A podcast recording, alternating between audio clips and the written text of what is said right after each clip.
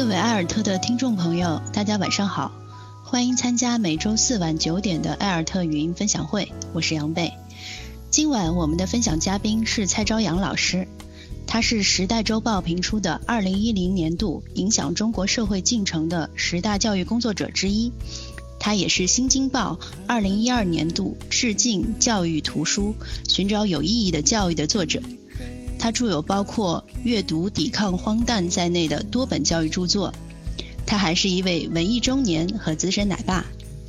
他说：“教育的核心应该是保护孩子与生俱来的自由意志，只有在自由中，教育才是可能的。”下面就让我们请出蔡朝阳老师，为大家带来主题分享：穿越成长的核心。有请朝阳老师。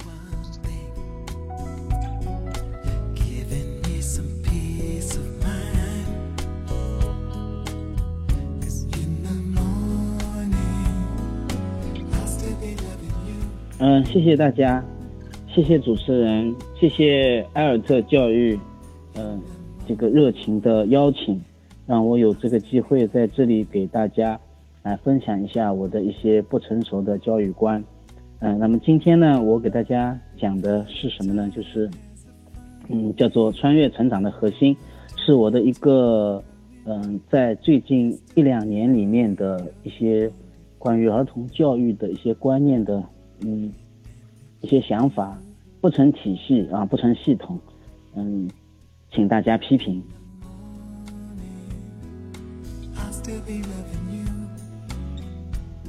这几天呢，嗯，在微信的朋友圈里面啊，在二零一三年那个一席的演讲又开始热传，嗯，有好多微信的公号都在传那个他的文字版和他的视频版，嗯，我。很多朋友发给我啊，呃，大家可以如果没有看到过这个演讲的话呢，可以去那个优酷，优酷搜一下，就是以自由看待教育这么一个一个一个演讲。那么这个演讲呢，是我二零一三年三月份在上海的一个小剧场里面讲的。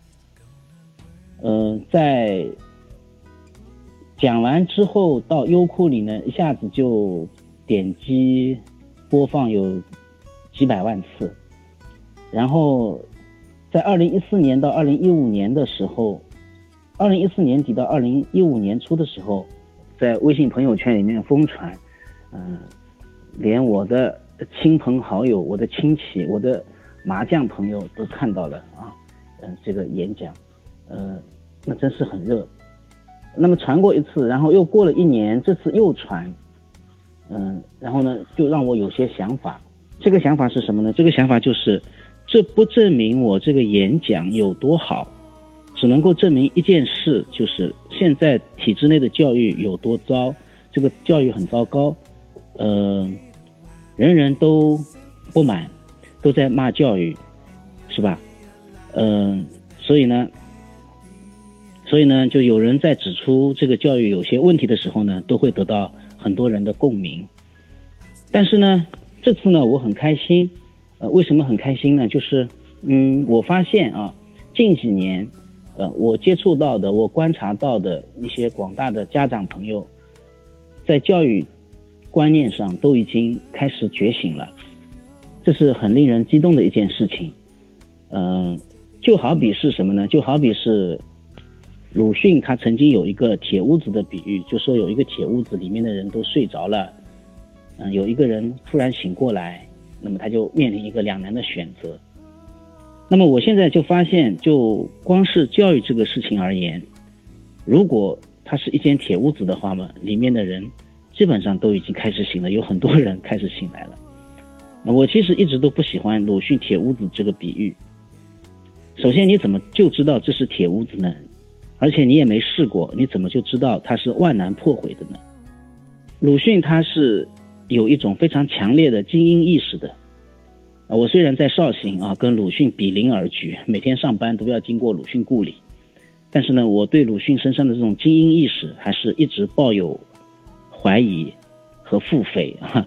鲁迅总是这样，他认为你们都不懂，就我懂，呃，你们全是熟睡的人，要不你们就是装睡的人，就鲁迅不是，所以他是。他是先行者，他是过客，啊，但是呢，就是就教育而言，这几年啊，我的观察，我感觉家长觉醒的时刻正在到来，也许教育的变局就已经呼之欲出了。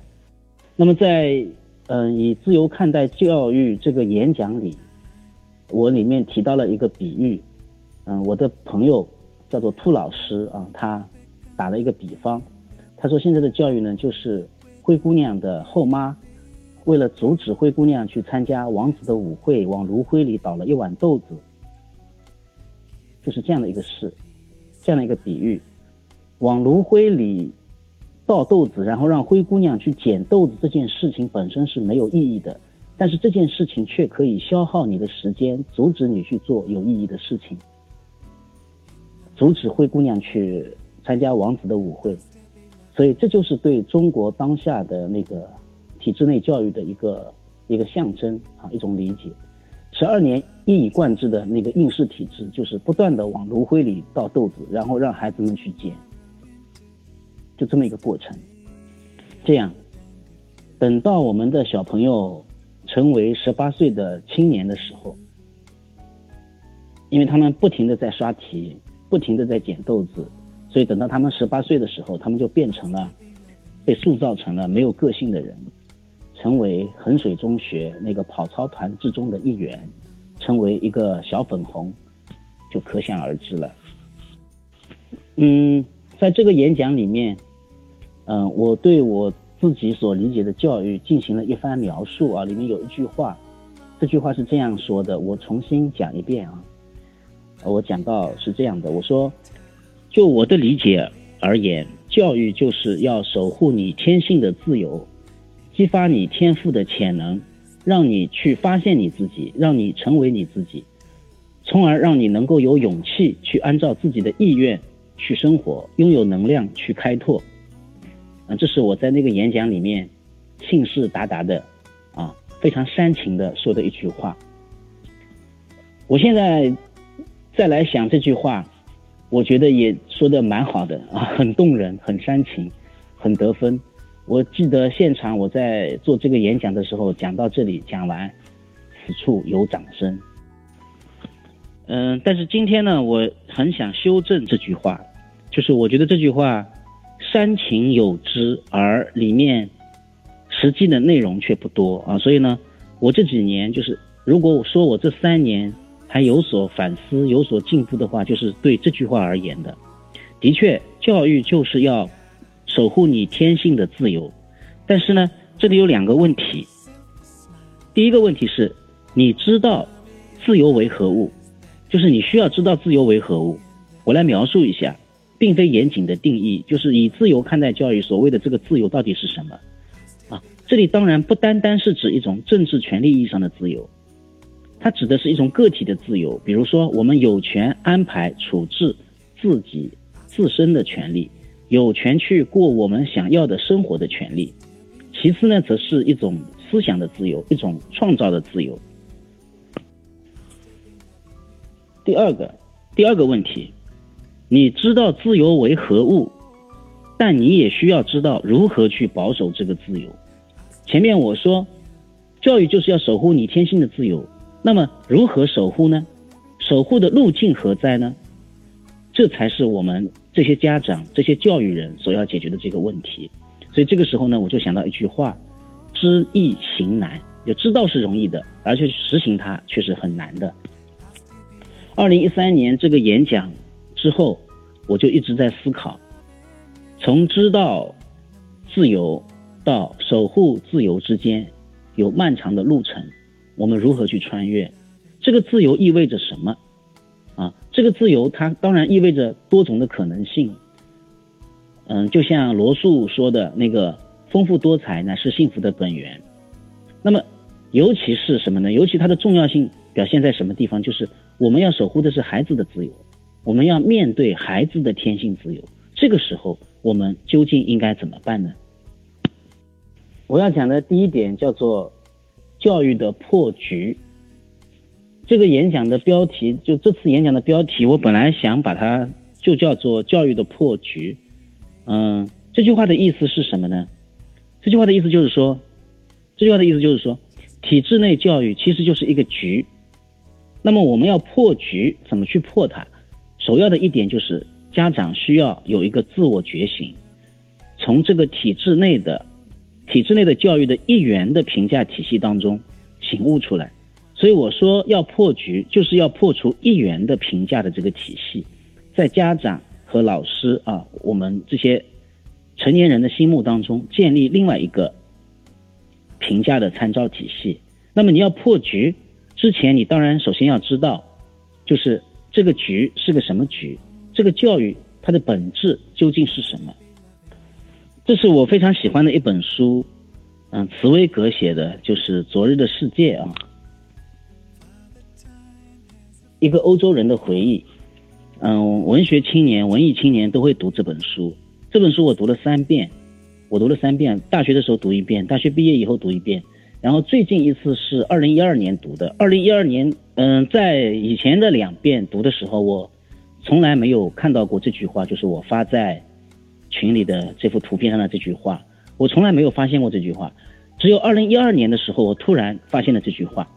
所以，我我在写一个就是影响我的 N 本教育书的时候，我把昨日的世界也当成一本教育书写进去了。这句话是这样的：茨威格说，只是到了很久以后，我才意识到，对我们的少年的教育采用这样一种冷漠无情的方法，并不是出于国家主管部门的疏忽，而是包藏着一种深思熟虑、秘而不宣的既定意图。也就是说，我们现在大家一天到晚讲这个教育很累。呃，那个孩子很累，书包很重，呃，应试教育的压力太大了。那么这个东西，它，它不是说，它是故意，它是一嗯无意的疏忽，而是呃一种，而是一种蓄意的一种一种行为。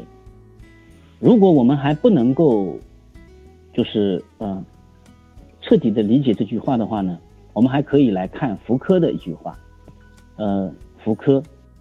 福柯在他的经典著作《规训与惩罚》里面呢，就说了这么一句话。他说：“如果一种机构试图通过施加于人们的肉体的精确压力来使他们变得循顺和有用，那么这种机构的一般形式就体现了监狱制度，尽管法律还没有把它规定为典型的刑法。”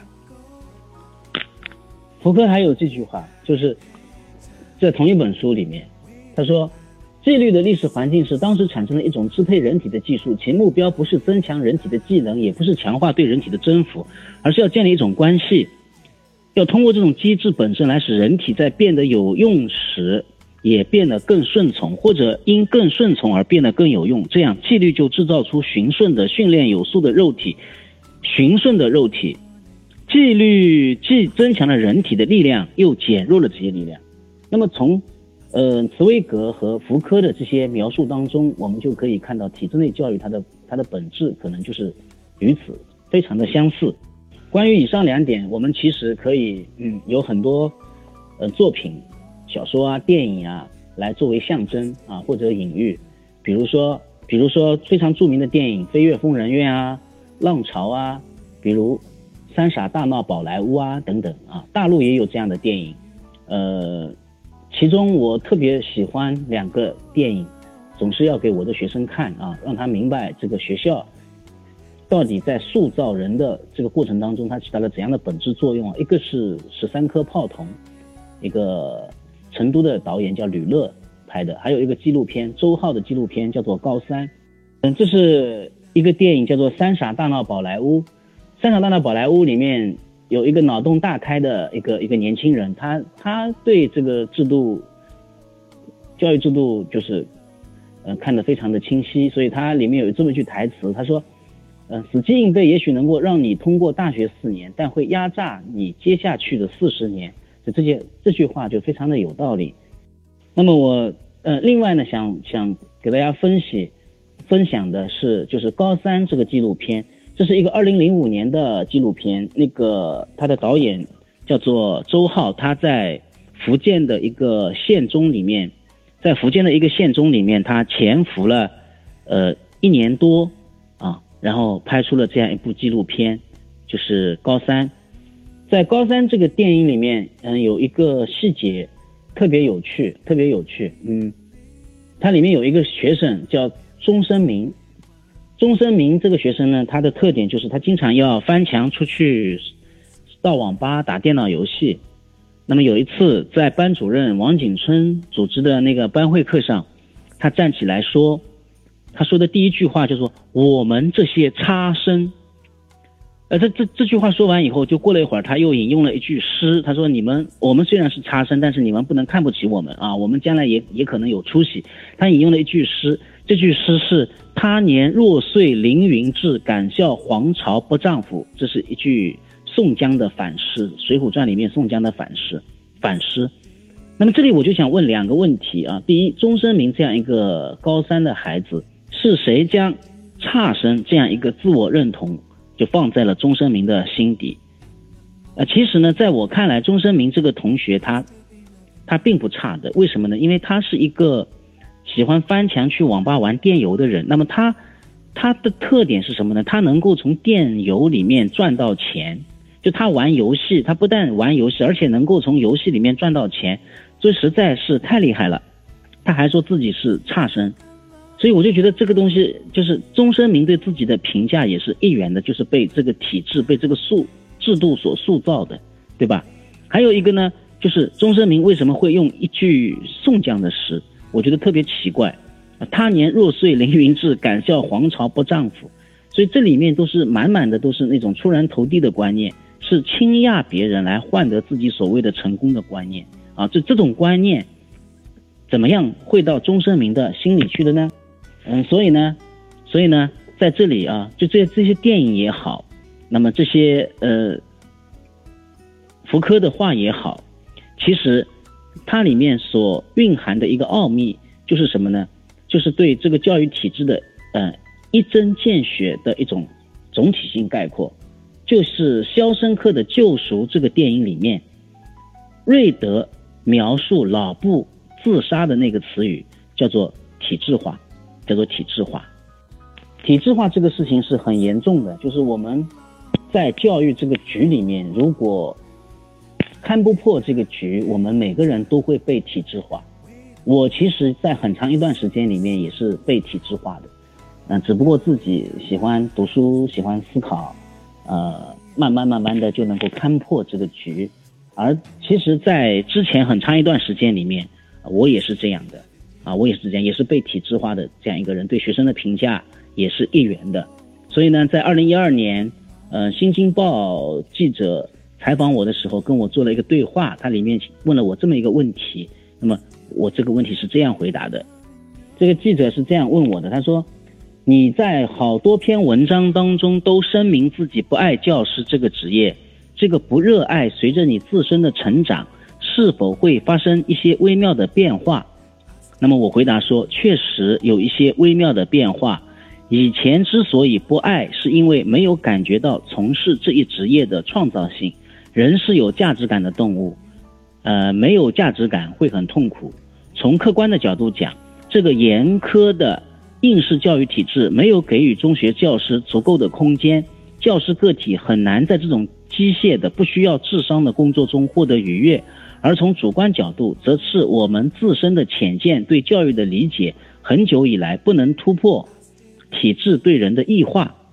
我们用我们反对的那一方的逻辑去反对制度，就是有一个叫做张小舟的乐评家，他说过一句话，他说：“我们不能穿着敌人的裤子说敌人没穿裤子。”我重新把这段话找出来，就是想要告诉大家，就是。呃，其实我们如果如果呃不去反思自我，那么就很容易一直在教育的这个局里面。所以教育的破局，所谓教育的破局，就需要我们在思想观念上去突破这种既定的思维方式，用思新的思想方法去突破，而不能齐用应试教育的逻辑去反对应试教育。呃，前几年炒得很热的那种所谓的素质教育和应试教育之争。其实就是这个内在的结构。我们看到很多家长，他说：“哎呀，我我对我们家孩子是素质教育的。”对啊，你是素质教育，你让你让你的孩子去学钢琴、学绘画，你就觉得这就是素质教育了。可是你的那套方式，那套方式还是应试教育的。为什么呢？还是应试的逻辑。你用应试的逻辑去学习所谓的素质是一样悲催的。呃，我们让小孩子去学钢琴、学围棋、学跳舞，让他学，然后呢拼命的考级，拼命的考级，对不对？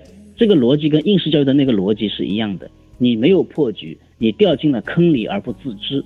也就是说，对于儿童的教育而言，你要是不破局，你要是不看破那个东西，那你还是还是在那个坑里。呃，可以讲一个大家都熟知的加德纳的多元智能的理念，就是，呃，这也是属于那个知易行难的那个范畴。我们大家都知道，孩对孩子的评价必须是多元的，对吧？那么传统的智力理论认为，语言能力和数理逻辑能力是智力的核心。智力是以这两者整合的方式而存在的一种能力，但是呢，美国有一个加德纳，是哈佛大学的一个心理学家，他在八十年代就提出了一个叫做多元智能理论。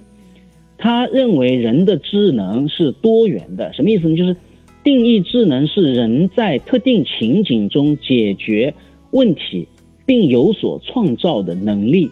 就智能啊，是人在特定情景中解决问题并有所创造的能力。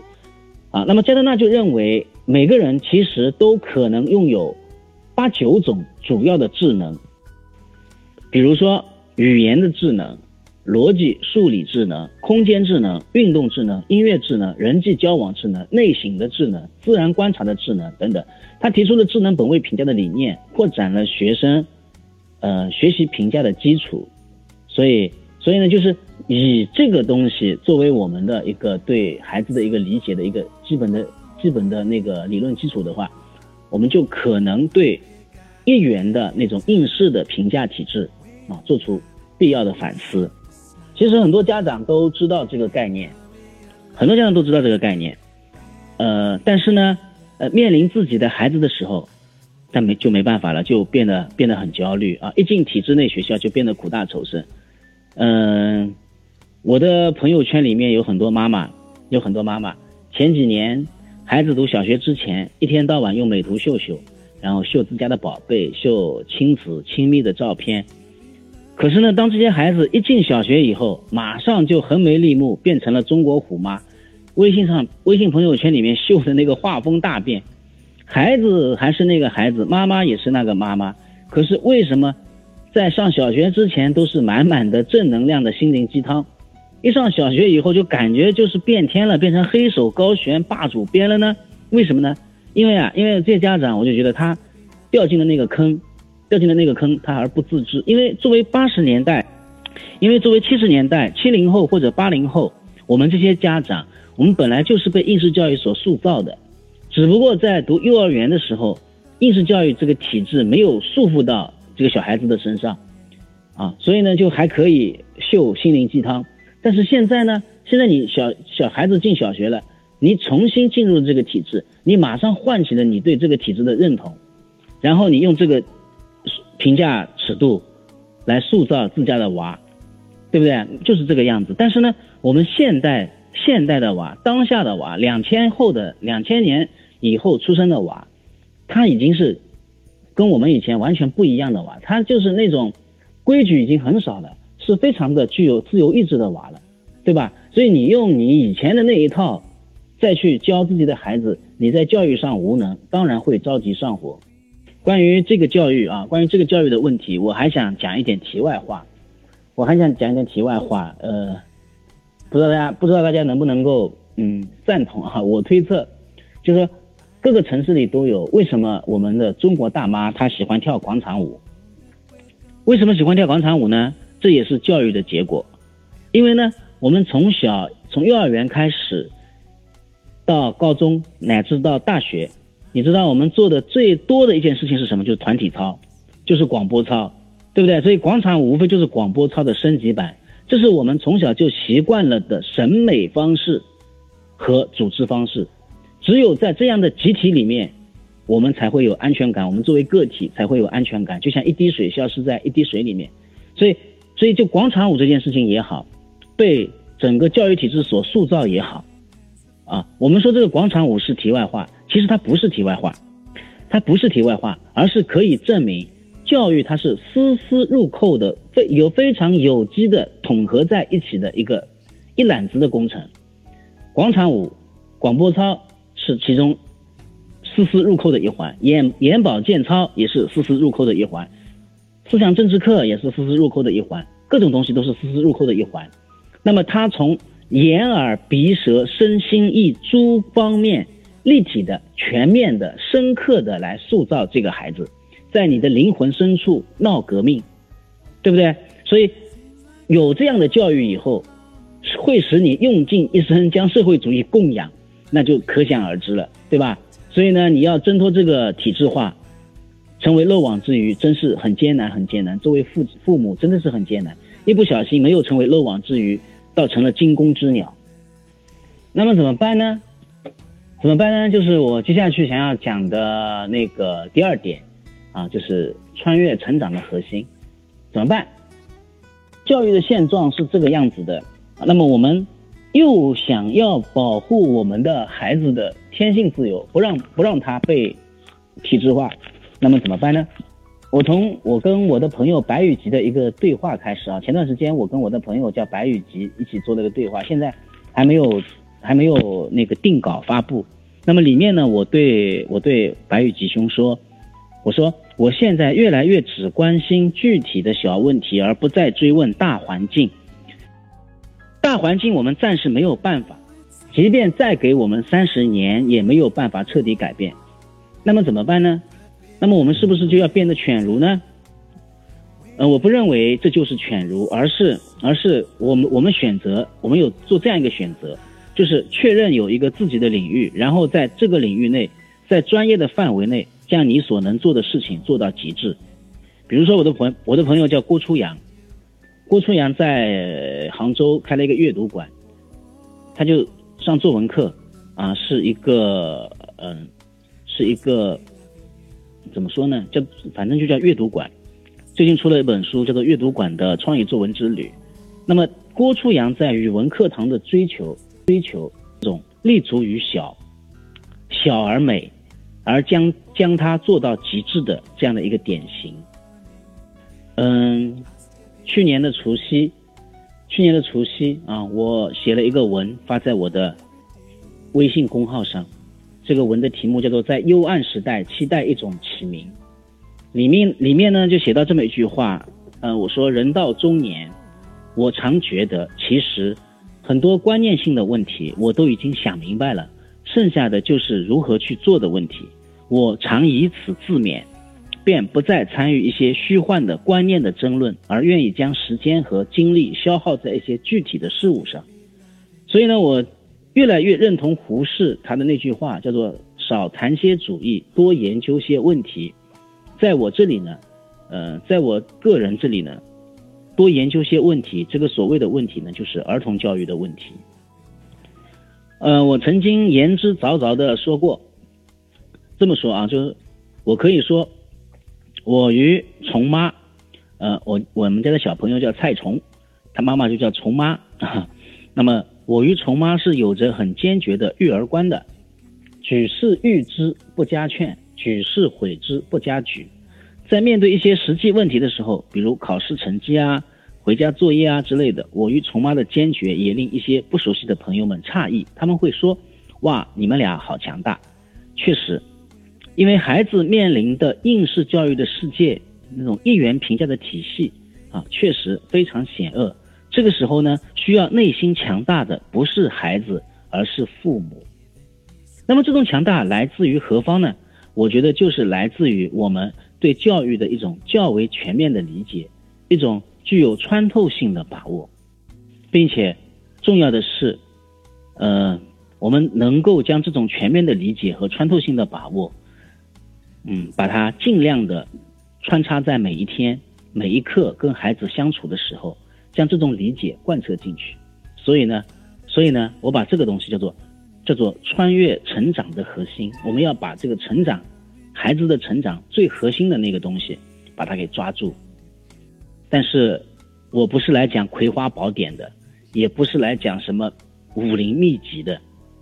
虽然我们的标题叫做穿越成长的核心，啊，这个标题确实会给人一种错觉，就是好像只要掌握这个核心。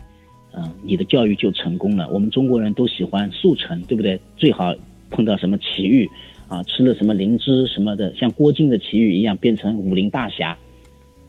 呃，其实教育不是这样的，教育是什么呢？教育是日常，是日常生活，是小事，是没完没了的一件又一件的小事。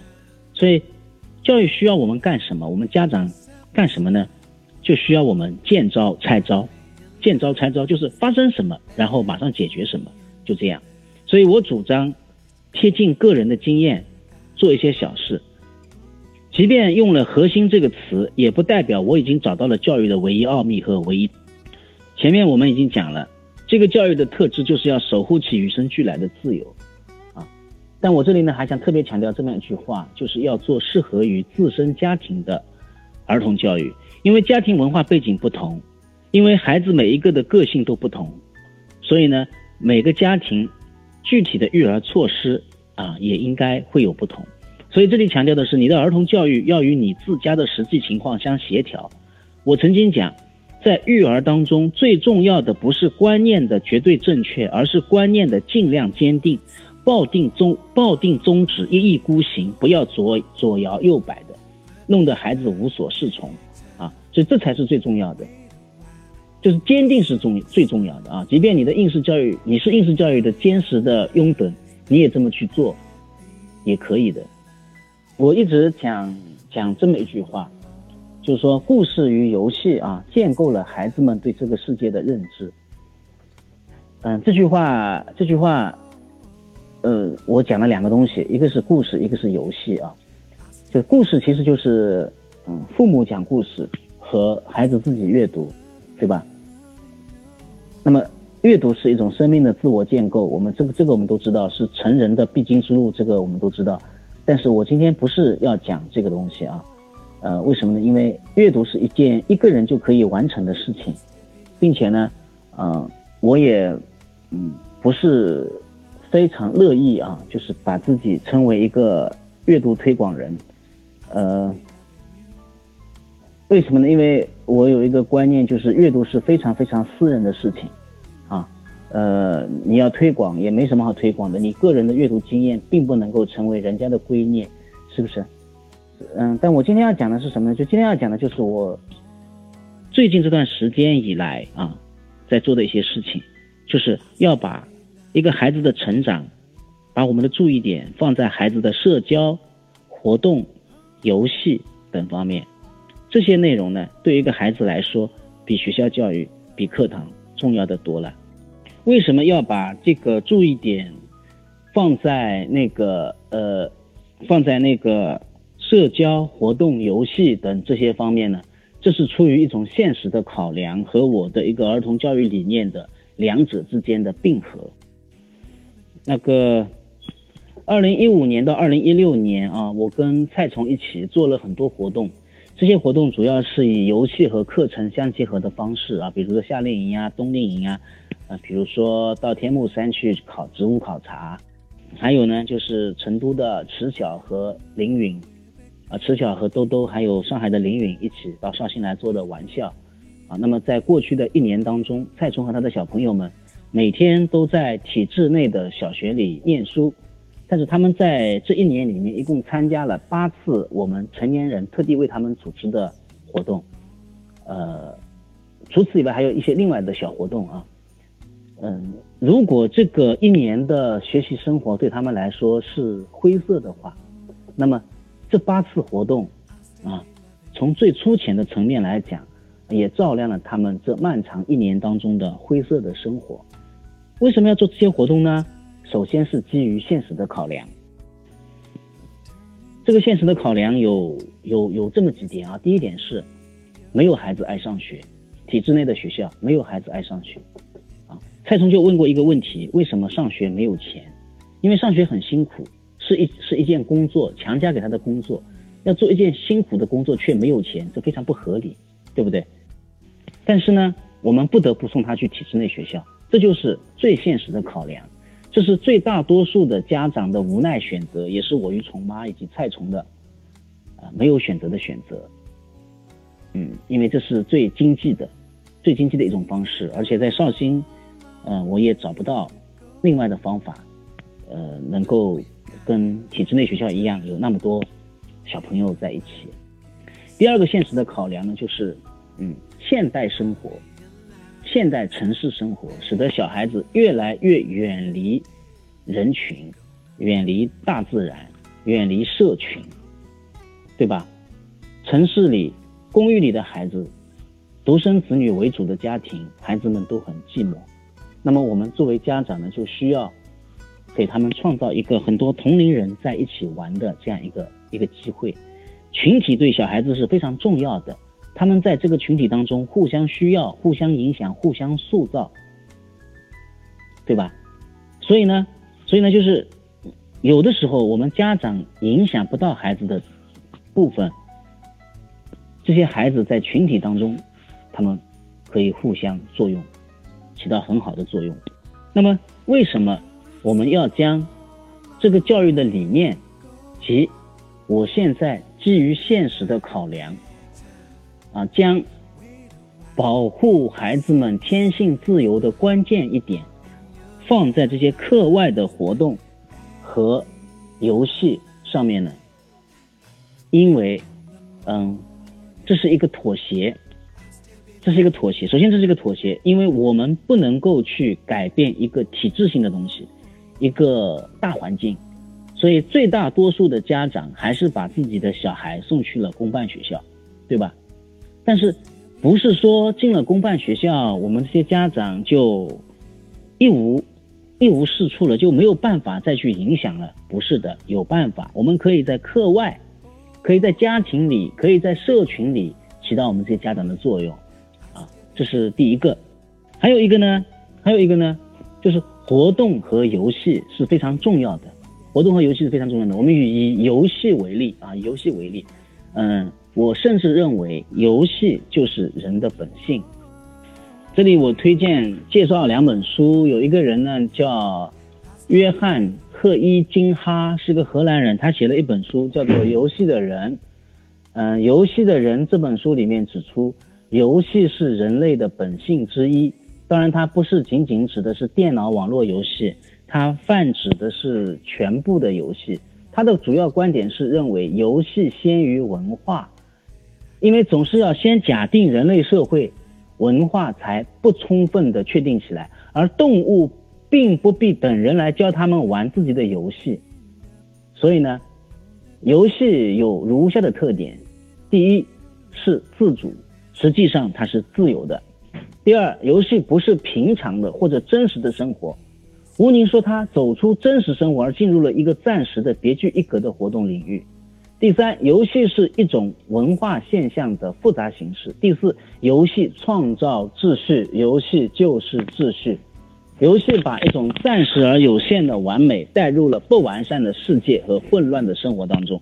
所以，就游戏这个过程，就是它会让孩子在群体当中获得非常好的一种训练。就游戏。总总而言之，就是游戏是人的本性。还有一本书是那个池晓推荐给我看的，我看了以后那是非常受启发。这本书叫做《游戏改变世界》，作者是美国的简麦格尼格尔。它里面特别有趣，呃，讲了一些具体的事例，比如说他引用了希罗多德在历史里面《历史》这本书里面讲的一个故事。他说，大约三千年前。阿提斯在小亚细亚的吕底亚为王。有一年，全国范围内出现了大饥荒。起初，人们毫无怨言地接受命运，希望来丰年很快回来。然而，局面并未好转。于是，吕底亚人发明了一种奇怪的补救方法来解决饥馑问题。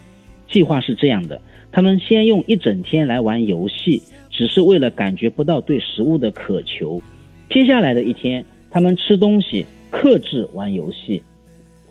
依靠这种做法，他们一熬就熬了十八年，期间发明了骰子、抓子儿球以及其他所有常见的游戏。这是一个特别好玩的一个事情，就是游戏就是可以当饭吃的，对吧？所以呢，在这本书里面，这个麦格尼格尔他还有一个数据，他说到二十一岁，美国的年轻人。会平均花两千到三千个小时阅读，而有一万多个小时玩电脑和各种视频游戏。也就是说，游戏跟我们是已经是完全不可分的。那这个游戏的意义到底何在呢？到底何在呢？在前段时间，我看了一个一席的演讲，我看了一个一席的演讲啊，他是他是叫做鸿运啊，这个人叫鸿运，鸿运的这个演讲里面有一段话特别让我特别让我感动。他说，在这个时代，数字化的时代，我们有着无数魔法般不可思议的工具，能够做到这一点。也许人类的历史会在未来的某一天走到终点，新的物种会取代我们在地球上的位置，甚至这颗星球也不可能永远的存在下去。但我们仍然有责任为未来留下自己生命的印记，建设美好的未来与保存鲜活的过去是密不可分的。我想，游戏就是我们这个时代的魔法，这而这就是为什么游戏重要的原因。这叫鸿运，游戏就是我们这个时代的魔法。这个演讲里面说的。这个呢，跟我在去年写的一段话特别特别的相似啊，我也这么这么去理解啊。我去年写过这么一段话，去年我说，呃，最纯粹的游戏带给孩子最深沉的安慰。我写过这么一段文，这么一篇文章，里面有这么一段话：游戏的过程就是孩子们建构对世界的认知的过程，并且是孩子们创造力勃发的时刻。因为人归根到底是一种有创造力的生灵。只有创造的时刻才是最为享受的时刻，啊，为什么孩子们沉迷游戏？因为游戏就是孩子们天才的创造力勃发的时刻，也就是说，游戏才是孩子们最重要的生活。游戏可并不仅仅就你以为小孩过家家那么简单，而是生活本身，是劳作本身，是意义本身，也是享受本身，更潜藏着无数创造的可能性的时刻。所以，一旦孩子拥有这种游戏当中的那种创造的快乐，这个孩子终身不忘。所以，再再有就是你，你即便从功利的角度来讲，游戏也对孩子有不可替代的作用。所以，游戏才是真正的学习啊！童年的游戏就是为我们成年以后所擅长的事业。呃，以上这些对游戏的一些理解啊，那么才是我将我的教育理念和。我们的现实限度结合起来考量的一个核心点。那么，如果我们能够拥有这样的观念，自然焦虑就会好很少很多。嗯，学校体制内的这种一以贯之的教育，真的，我认为，嗯，在我们当下作用意义已经不太不太大了，因为它只会传输一些固态的既有的知识，这些知识，百度、谷歌上都有，对不对？啊，而他的那种制度性的、体制化的那种规训，对孩子只有副作用，对吧？但就是对现行的十二年一贯的全日制的学校体系，现在已经有很多互批判和反思了。在这个互联网加的时代，其实我们有很多脑洞，大开脑洞的一些想法，嗯，可以有非常的新型的学校，但不在我今天要讲的范畴之内。但最后啊，最后我要讲两句话啊，最后我要讲两句话啊。就是呃，我们讲了一些对当下的教育的一些反思，嗯，但这并不意味着，呃，他一无是处，呃，因为我对当下体制内教育还是有信任，所以才会把我们的孩子送去体制内学校。那么你为什么在观念上又会去反对他、批判他？嗯，是一个激烈的批判者呢？那么我我有这么一句话，就是观念可以激进。而行动需要谨慎，批判可以是疾风暴雨的，而建设则需要和风细雨。因为孩子的童年只有一次，所以呢，我们需要给予他最为稳妥的教育，而不是家长因为知识的倨傲或者因为无知的懒惰而带给孩子不可挽回的损失。最后想跟大家讲一讲一个电影，一个动画片，呃。一个动画片叫做《海底总动员》。在《海底总动员》里面呢，有一条叫做尼莫的鱼，它被抓到了金鱼缸里面，然后它一天到晚的想要回到大海里。教育其实就是这样的，如果教育不曾破局，如果你还是居于体制内教育的那种思维，那么你就是金鱼缸里的那条鱼，你一辈子不会见到。大海的浩瀚，而为什么尼莫他一定要去，一定要回到大海里呢？因为你一旦有过在大海里自由遨游的那种经验，你就再也不能安于在金鱼缸里做宠物的命运了。谢谢大家。感谢蔡朝阳老师精彩的分享。下面是交流互动环节，请大家开始提问吧。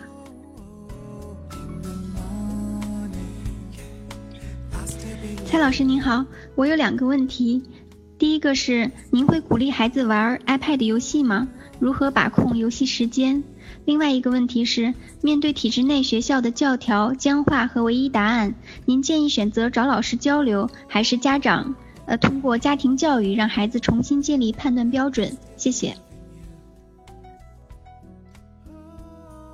好，谢谢谢谢小特。呃，第一个问题就是玩 iPad 游戏这个事情啊，就是第一呢，我不鼓励，但也不反对。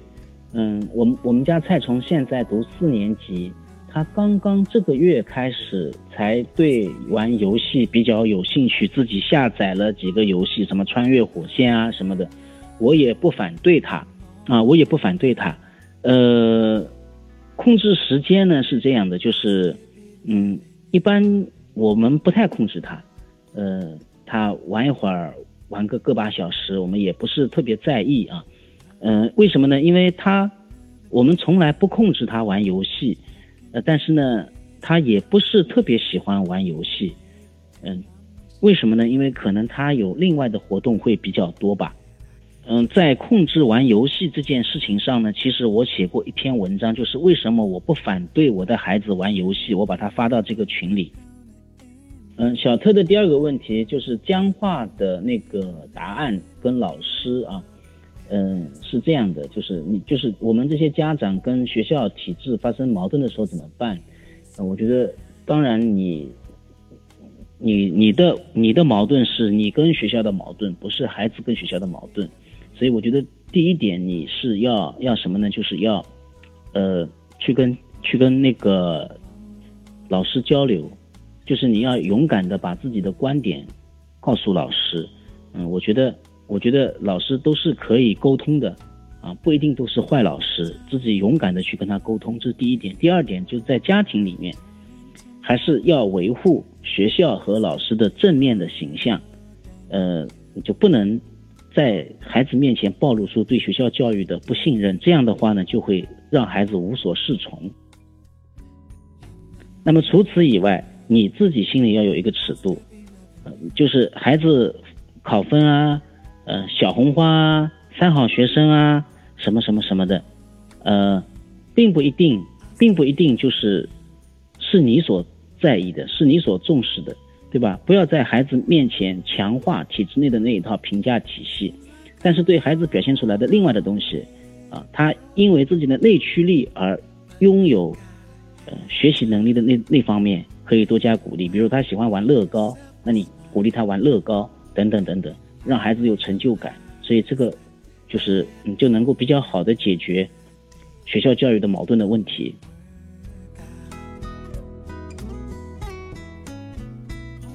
请问蔡老师，您看好目前教育者从自身开始的这种教育改革的现状吗？比如很多城市现在似乎有很多教育模式的选择。谢谢。哦，那个那个灰姑娘问的这个问题啊，就是我对现在的这种教育者自身开始的那个教育改革啊，就是表示乐观和欢迎，表示乐观和欢迎。呃，什么意思呢？就是嗯。就像我一开始讲的，就是现在这个教育改革，就是各种教育的，呃，那个变局啊，是非常丰富的，有各种各样的，呃，丰富多彩。这是因为就是大家广大的家长，我们的民众，对一元的这个教育就是很失望，那么大家都产生各自不同的一些尝试。我是乐见其成，乐见其成，我很喜欢这样。那么这也会给我们提供更多的思路，教育的思路，有助于我们多元的去评价我们的小孩。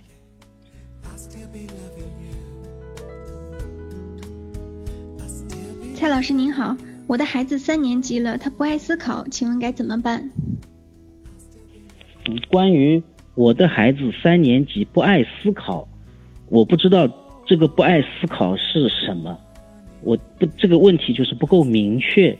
什么叫不爱思考？没有孩子不爱思考的，他可能是不爱你让他思考的那个东西，不爱学校，不爱学校那个呃教科书让他思考的那个东西，所以有可能他不是不爱思考，他只是不爱你们被你们逼他思考，就像微信朋友圈里面前几天。流传的一个一个一个图叫做有一种冷，叫做你妈觉得你冷，就你们逼着他思考，他当然不思考，但是在他自己所喜欢的那个事情上，他会很爱思考的，对不对？蔡老师您好，我是一名高中英语老师，请问怎么样我才能够在课堂上让学生成长的更好呢？谢谢。哦，易克田老师这个问题也也很令我很难回答。高中英语老师怎样在课堂里让学生成长的更好呢？我不知道，就是您说的让学生成长的更好是指什么？高中生你是指让他英语考试成绩考得好一点吗？还是还是？让他，比如说有那个独立的思考能力啊，独立的见解啊，我不知道您讲的是哪一方面啊？那个语言就是语言不详的话，我很难做出一个比较比较准确的一个回。请问蔡老师，您是否和蔡崇的班主任沟通会比较多？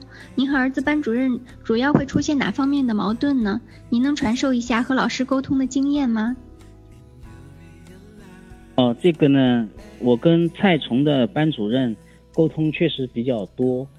呃，这个呢是这样，就蔡崇一到三年级的时候呢，有一个班主任。然后四年级今年开始读四年级呢，去年下半年开始读四年级呢，换了一个班主任。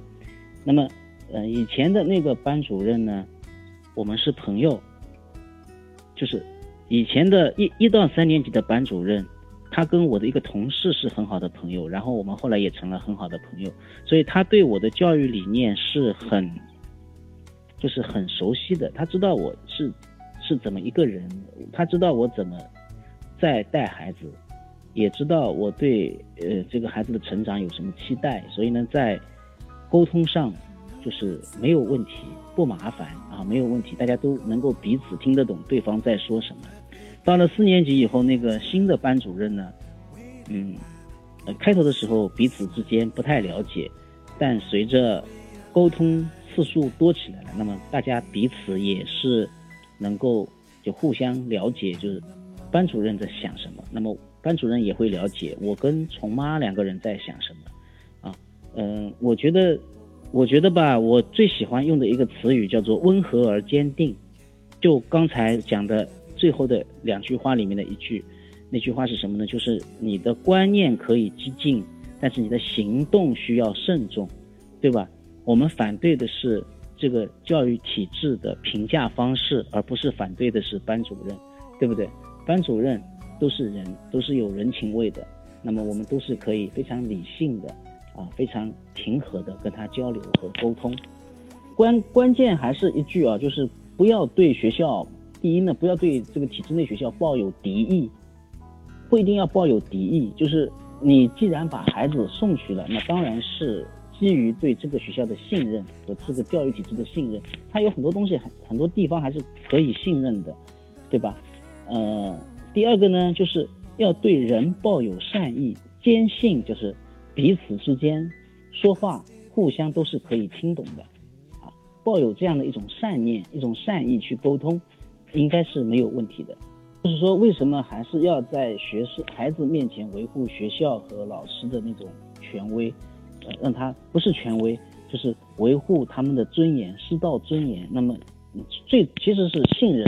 维护他们的信任，就是我们不能够在孩子面前说什么，哎，这个学校不好啊，这个作业太多啦，什么什么什么啊，不能够。呃，为什么呢？因为就是我前面讲的一句话，就是必须统一，你的观念必须统一，必须坚定。你既然选择了这条路，你就这样做下去，不能够模棱两可，造成孩子的摇摆，对吧？那你要么索性就是你要是不信任，不信任，你索性不要送到学校里去，不要送到学校里去，你你你在家上学，好吧？你你你在家上学就可以了。可是你又不能做到在家上学，但是你又要把孩子送到学校里去，但你又你你又说学习在家里在孩子面前说学校不好，那么会让孩子无所适从。所以我刚才就讲最最重要的不是你的观念是什么，而是你的观念必须坚定。蔡老师好，我儿子今年二年级，这学期帮他转过了一个私立学校，但是仍然存在和班主任沟通起来的问题。他们不是很懂我的意思，甚至觉得我是个不稳定因素。可能他们被体制内化的程度比较深。我想我在沟通上还是需要改进。哦，对，就是择校是一个很很重要的一个问题。呃，我们一般家长都喜欢把孩子送到名校啊。我讲一个故事吧，嗯，我我我写过一篇文章叫做《择校记》。我们家小朋友上一年级的时候，我是怎么给他择校的？就是我给他择了一个非名校的一个学校，而且是花了钱。也就是说，我的学区，我们家小朋友的学区本来是在一个名校的学区学区市教区里面，但是我我据我对现在小学的理解，就是所谓的名校其实就是什么呢？就是课业负担比较重，回家作业比较多，比较喜欢拔苗助长这样的学校叫做名校。所以呢，我就花了一笔钱，呃，在一个把房产换到了另外一个地方，就是一个非名校的一个地方，呃，但是呢是在一个很美丽的公园边上的一个小学里，把孩子送去了那里。就是跟人家的择校相反，我是选择逃离名校，而非选择前往名校。嗯，那么现在这个小孩子，嗯。总之呢，课业负担不多，啊，也不会被拔苗助长，就是还就是严格，就是学校的严格控制并不是特别多，所以我倒还觉得还可以忍受。蔡老师，不好意思，我是想问，作为一名语言老师，我是不是更应该关注学生怎么用语言去交流、去表达，而不仅仅是考试的分数呢？哦，易科简老师你好，当然是这样，就是，嗯，如果我是这样想的啊，就是在一个应试的体制里面，又又尤其是高高中啊，我其实我的本本专业，我的我的职业还是高中老师，我是一个高三的老师。那么第一就是在现有的应试体制之下，其实我们还是我们还是得把考试分数看的嗯必要一点。这是一个现实的要求，这是一个现实的要求是没有办法的，所以呢，我总我我总觉得呢，就是嗯，需要在理想和现实之间把这个关系给接通，呃，理想和现实，就理想的教育和现实的比较严酷的环境啊之间，并非不可接通，在体制里当一个老师啊，当一个有自由的教育思想的一个老师。呃，在年轻的时候会挺痛苦的，嗯，我在跟我的朋友白羽吉的对话里面也谈到过这个。但是呢，你如果到了嗯一定的年龄，你有了一定的想法，你自己变得比较的强大，这个时候呢，这个痛苦会稍微离你远一点。所以呢，我就觉得，嗯，并不是反对应试，反对分数。我认为分数是一个现实的考量，并且呢，在现在的体制之下，是一个道德上的要求。是一个道德上的要求，就是你一个老师，你你要是一点都不重视分数的话，那你确实是对学生不负责的。但这可以是一个比较技术化的手段，用一种技术化的手段来提升孩子的那个应试应试的成绩。那么，但是作为这个老师，必须知道，就提高应试成绩并不是教育的全部。所以呢，前一点是基础，提高孩子的应试分数，这是第一步。那么除此以外，除此以外，就是更高一点的对一个教育者的要求，就是能够给予他一点真正的教育的东西。就是比如说你你你用英语，你用英语教英语，英语老师我觉得最重要的是什么呢？就英语的一种思维方式和我们汉语的思维方式是不一样的。那你能不能够，你能不能够就是说，用英语的思维方式教会孩子们更加有逻辑，更加有理性，对不对？更加的能够接受到更多的、更丰富的那种信息啊，从而使他们的思想自由。那我觉得这是一个更高的要求，对吧？所以我觉得易克俭老师，嗯，你讲的这一点特别好，特别好。但是呢，就是，呃，两者并不矛盾，只不过要把这个接通，嗯，需要费一点脑力。蔡老师您好，我女儿今年六岁了，他在幼儿园学的舞蹈，还有其他的一些课程，但是回来之后，回到家就从来没有给我们表演过，很害羞，不好意思。请问我应该怎么引导？谢谢。就这个问题，就是学了舞蹈和别的东西，回来从没有跟我们学过，什么意思啊？这什么意思？就是说回来，呃，回来在家里不跟大人学，就在学校里学，是这个意思吗？或者就是说这个孩子他？有才艺，但是他不善于表达，是不是这个问题？就是害羞，不善于去表达自己的，去展现自己的才艺，是不是这个？是不是这个意思？嗯，我就是关于这个，就是这个问题呢，我我最近一直在想，在想写一篇文章。嗯，这篇文章的题目已经想好了，就是是这样的，就是如果我有一个孩子，我一定让他学一样乐器，这是这个文章的标题。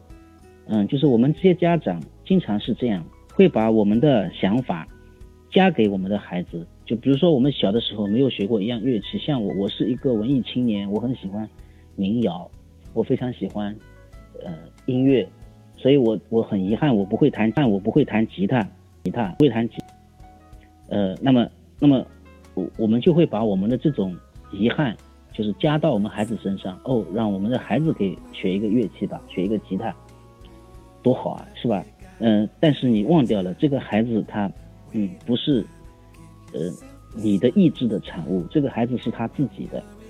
哦，学的舞蹈不好意思在我们面前展示是吧？啊，那这个就是，我觉得这是为什么呢？我，嗯，我不知道具体的原因，嗯，但是呢，一般小孩子都会愿意得到赞赏，得到嗯赞许，呃，得到肯定。是吧？就是多表扬他，多鼓励他，然后呢，以他为骄傲，以他为骄傲。嗯，我觉得这个孩子会应该，嗯，乐意表现自己的才艺的，对吧？就是要肯定他，呃，要欣赏他，啊，要嗯，重新从心底里认为我们的孩子是很强的。这里呢，我介绍一本书，这本书是青豆书坊出的，叫做《怎么说我们的孩子才肯听》。怎么听我们的孩子才肯说？就这样，就是我们听的方式啊，我们欣赏孩子的舞蹈的方式也非常非常的重要。本期艾尔特语音分享会到此结束，感谢大家的关注。更多内容请大家关注公众号艾尔特，我们下期再见。